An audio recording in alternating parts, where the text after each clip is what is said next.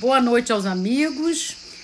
É, estamos aqui na nossa quarta edição do Pode Papo, da revista Sem Mulher Arte. E vamos entrevistar a escritora Divanise Carbonieri. Boa noite, Divanise. Boa noite, Cris. Tudo bem? Tudo bem, querida. E, e primeiro de tudo, é obrigada por ter aceitado o nosso convite para o nosso Pode Papo. É muito legal ter você aqui conosco. E... Imagina, eu que agradeço. Muito obrigada mesmo pelo convite. Ah, é um prazer. E então eu queria, vou começar com a pergunta de para você me contar como é que foi essa coisa de começar a escrever. Quando que você sentiu, se sentiu escritora ou se sentiu madura para escrever ou sei lá. O comecinho, então, o comecinho de tudo. É. Eu escrevo desde antes de saber escrever. Porque eu, antes de, de entrar na escola, antes de ser alfabetizada, eu ditava é, coisas para as minhas irmãs que eu acreditava que eram, eram poemas, né? Então, muito cedo eu já comecei. E, e, assim, na verdade, toda a minha infância eu achava que eu queria ser escritora, eu tinha esse, esse sonho. Só que é, eu acabei não. Eu, eu ia escrevendo e ia, ia é, jogando fora tudo que eu ia escrevendo. Depois na adolescência, a mesma coisa, na juventude. Eu passei por isso também. Coisa. Oi? Eu passei um pouco por e isso também. Eu ingressei é. também. Oi, desculpa. Eu passei um pouco por isso também na adolescência, eu sei como é que é. ah. é. Mas que idade você então, tinha, né? mais ou menos, nessa época? Então, quando eu comecei a ditar para as minhas irmãs, eu não tinha entrado na escola ainda, né? Então eu tinha 4, 5 anos. Nossa, é. muito novinha. e depois, assim, fui escrevendo coisinhas, e daí na adolescência escrevia bastante. Eu lembro até que eu escrevi um. O que, o que eu achava na época que poderia ser um romance, né? Mas daí eu, eu perdi, eu, eu deletei tudo, eu joguei fora, rasguei, sei lá. é, e daí, quando eu fui ficando mais velha, eu, eu comecei a achar que não ia dar certo essa coisa de ser escritora. E daí eu pensei assim, como é que eu posso ficar mais próximo da literatura? Hum. Sendo uma hum. professora de literatura. Ah. Daí eu fui estudar para isso, né? Daí fiz mestrado, fiz doutorado, fiz os concursos, então é, fiquei muito tempo focada na carreira acadêmica. Entendi. E daí só em 2015 que eu uh, comecei a ter coragem de mostrar o que eu escrevia para as outras pessoas. E daí comecei a gostar do, do que elas iam me falando e a partir daí não parei mais. Daí o meu primeiro livro é de 2017. Me conta sobre o primeiro livro. Então, o primeiro livro é uma reunião de 30 poemas, ele se chama Entraves. Uh, eu mandei esses 30 poemas para um edital que estava aberto aqui em Mato Grosso, que era o Prêmio Mato Grosso de Literatura. Certo. E foi, foi selecionado. E daí saiu pela editora Carline Caniato, que é daqui de Mato Grosso também. Que beleza. E a repercussão do, desse primeiro livro? Conta aí, como é que foi? Então, foi muito boa, né? Claro que principalmente aqui, né, no âmbito de Mato Grosso e depois é, eu acabei conquistando outros espaços, né? Mas assim, foi uma repercussão boa e daí me deu assim uma coragem maior, né? Então eu comecei a acreditar. Olha Te só, deu de mais repente, força, quem né? sabe. Claro, é, claro. É, quem sabe eu sei escrever poesia. quem sabe dá certo. Então daí, a partir daí, eu não parei mais. Aí você tomou mais coragem, se sentiu mais forte Tomei mais isso, coragem. Né? É, eu acho que o prêmio é importante por causa disso, né? Ele acaba te dando um incentivo mesmo, Muito né? grande. Uma sensação de que você está no caminho certo. Certo, certíssimo. E todos os seus livros foram de poesia? Conta aí, como é que foi? Não, daí em 2018 eu publiquei meu segundo livro, que também é de poesia, que também foi inscrito num edital, mas daqui da prefeitura. O, o Entraves, ele foi inscrito num edital do Estado, né? O prêmio do Estado. Certo. E o, o Grande Depósito de Bugigangas, que é o segundo, ele foi selecionado num edital da prefeitura de Cuiabá. Ah, certo. É, Ele é de 2018. Em 2019, eu consegui publicar minha primeira coletânea de contos, hum. que é o Passagem Estreita, que também foi selecionado num edital da prefeitura daqui de Cuiabá do outro ano. É, até era um edital especial, porque era o edital de 300 anos de Cuiabá, né? Que comemorava os 300 anos de Cuiabá. Daí, em 2020, eu lancei dois livros, esse ano, né? Eu lancei dois livros de poesia a Ossatura do Rinoceronte, que foi pela editora Patois, certo. e Furagem, que é o mais recente, que, é que mais foi recente. pela Carline Caniato. Pela? Carline Caniato, que é a editora daqui de Mato Grosso. Certo. Pelo vi, eu não que é, eu não na verdade, é a editora Diga. de todos os meus livros, à exceção do A Ossatura do Rinoceronte, que foi editado pela Patois. Entendi. É, me diz uma coisa, eu não conheço Cuiabá, nunca estive em Mato Grosso. É, Cuiabá é bom assim para encontros literários, quer dizer, as pessoas é, se encontram, tem saraus, como é que é isso? Quer dizer, é, é, a exceção da pandemia, vamos, vamos esquecer por um momento a pandemia, como era antes? Olha, eu, eu acho que a decisão que eu tomei de vir morar primeiro em Mato Grosso e depois em Cuiabá, né, foi a melhor decisão que eu tomei na minha vida. Porque eu morava em São Paulo, né, na capital. Morei lá 19 anos da minha vida. E uhum. São Paulo é muito difícil das coisas acontecerem, né, porque ela é muito grande e, e você tem que conhecer as pessoas certas. Isso não é tão simples. Não é então. É simples, né? É, por mais que a capital tenha é, oportunidades, é, não é tão simples de você conquistar, porque tem muitas pessoas querendo as mesmas coisas que você. É, até, até porque é, você, embora você já escrevesse há, há, muitos anos, você ainda não tinha tido é, é, o, isso, o teu start, né? Verdade, é, exatamente.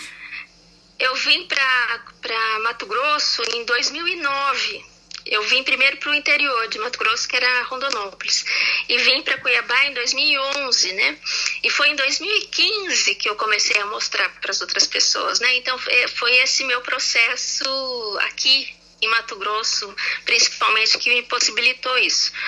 Depois que eu ganhei o prêmio, eu comecei a conhecer o cenário literário daqui do estado. Certo. É, e uh, e comecei a ser convidada para as coisas. Aqui acontece muita coisa mesmo. Pois é, isso que eu ia te perguntar. Tem muito sarau, muito evento, evento literário. Coisa, é.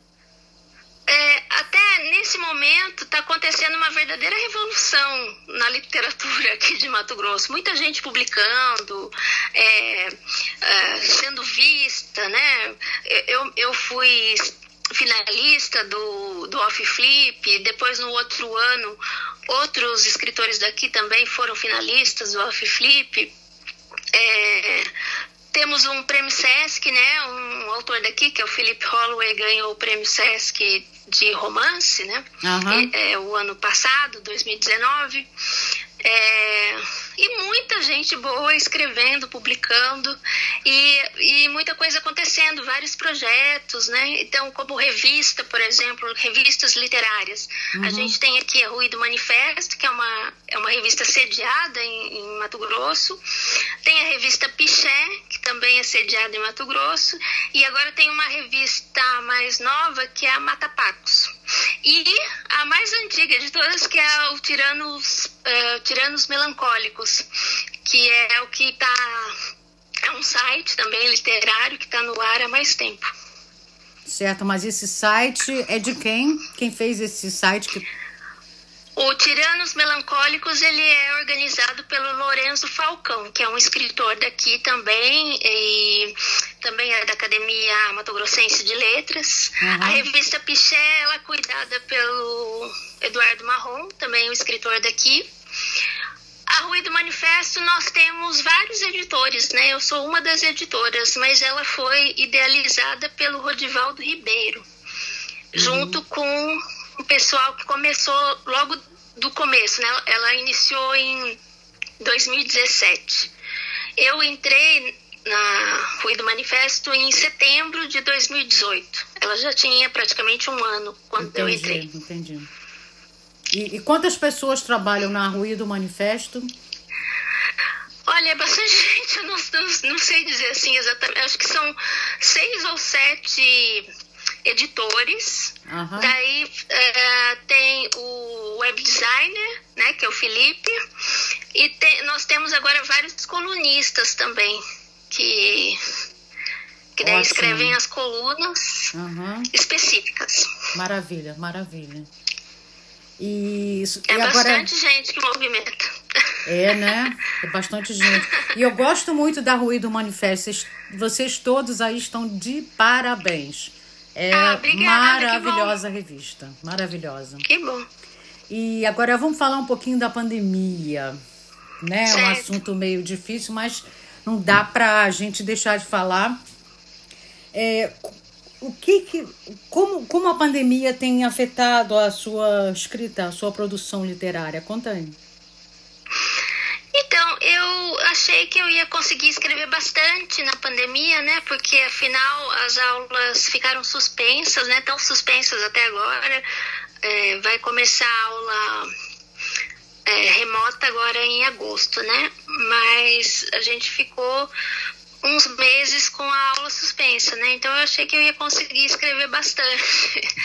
eu não consegui escrever tanto quanto eu gostaria. Certo. Deu para eu terminar eh, um livrinho de contos. É, falo livrinho porque ele é pequeno mesmo. Ele vai ser menor, por exemplo, do que o Passagem Estreita.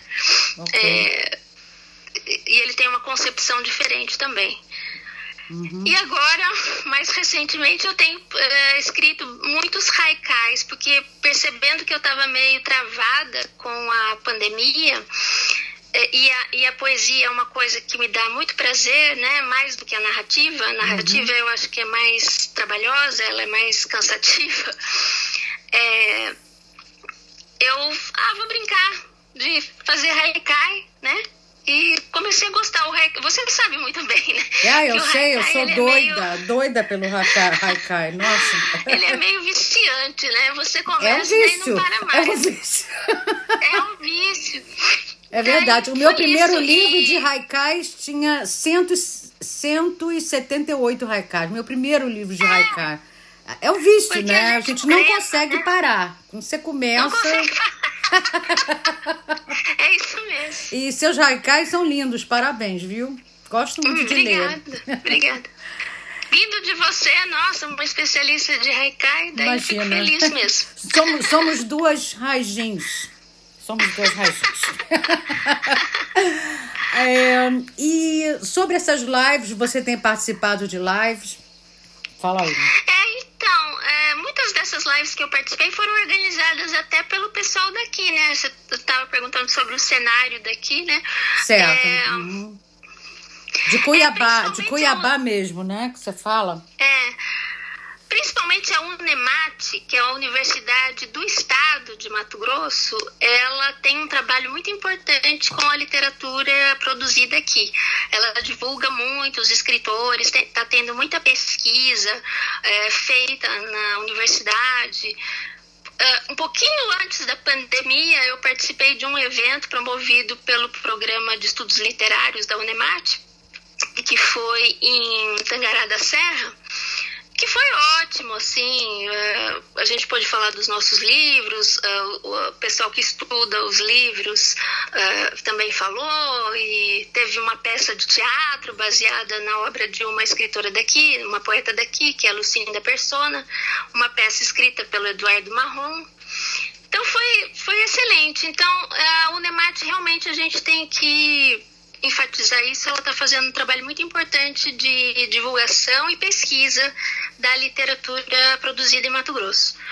Eu dou aula na UFMT, né, que é a Federal de Mato Grosso, que também tem pesquisas é, da literatura produzida em Mato Grosso, mas eu acredito que é, na Unemat a coisa está sendo mais sistemática. Está hum. tendo um envolvimento maior, vamos dizer assim. Aqui é, na Federal, eu acredito que ainda são. É, Uh, depende dos professores, né? Não são todos os professores que fazem essas pesquisas e tal, mas na Unemat eles estão fazendo um trabalho assim mais coletivo. Entendi, entendi. E me diz uma coisa, você dá aula de qual disciplina? Eu dou aula de literatura de língua inglesa, porque ah. eu sou da área de inglês, né? Do departamento de letras da área de inglês. Que delícia. Que ótimo. muito bom, muito bom. E então você deve começar provavelmente em agosto a, a com, com as aulas remotas. É, é. A gente vai começar tanto na, na pós-graduação como na graduação. Entendi. Entendi. E me fala agora dos seus é, novos projetos. O que que você tá, o que que você então, tem em então- mente como novos projetos?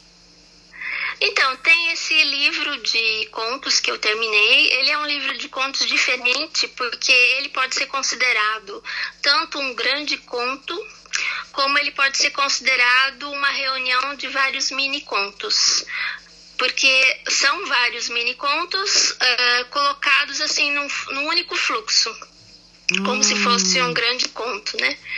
Ah, é, eles têm ligação, tem uma ligação das tem, histórias. Eles têm uma ligação, ah. inclusive esses mini contos eles têm vários uh, fragmentos que hum. daí aparecem em determinados momentos desse grande fluxo, entendeu? Ah, é... interessante. É, daí vamos ver o que, que as pessoas vão achar. Ele já está terminado. Eu mandei, eu já tenho o prefácio, estou esperando o pós-fácil, que eu mandei para uma pessoa fazer, e a orelha. Daí eu vou mandar para a editora. Certo. E, e você quer fazer o livro impresso, né? Sim. Livro impresso, certo. A princípio, sim. Eu já, eu já conversei, assim, é, com os editores né, daqui, certo. mas ainda não está totalmente certo, mas já está meio engrenado. Mas você já conhece a editora, não é a mesma editora que você já. É, é, ah, tá. é a mesma editora que eu trabalho normalmente, né? Fica mais fácil, é... né? É. Fora isso, teve também um edital do estado de Mato Grosso, que foi o edital Estevão de Mendonça, é, que eu fui selecionada é, na categoria literatura juvenil.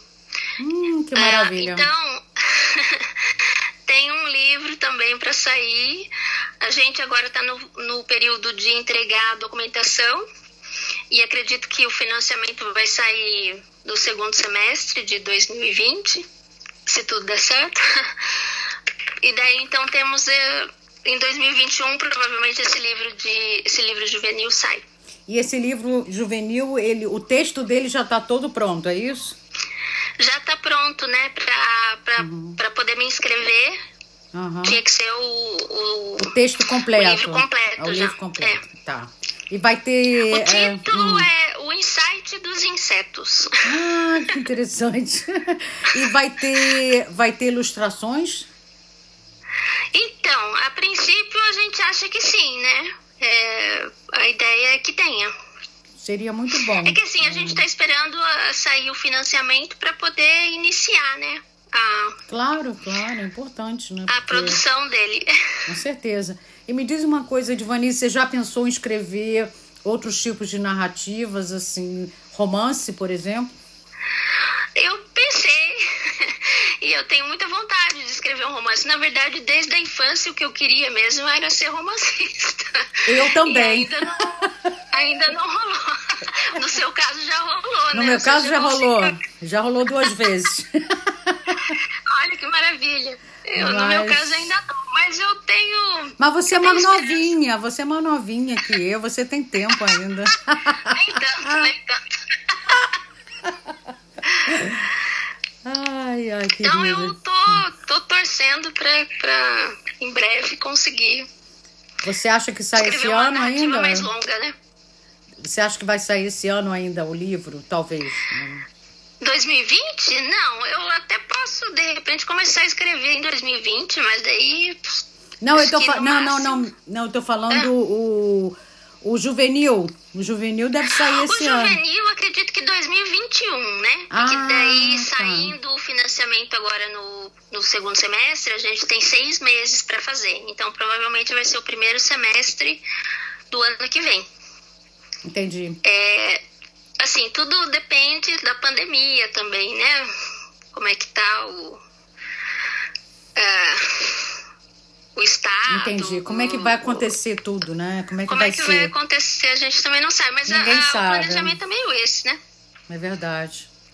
Me diz, e outra coisa que eu queria te perguntar. Eu tenho lido o, alguns racais que você é, está publicando na, na internet, né? Na, no, no Facebook, no Instagram, que são muito bonitos.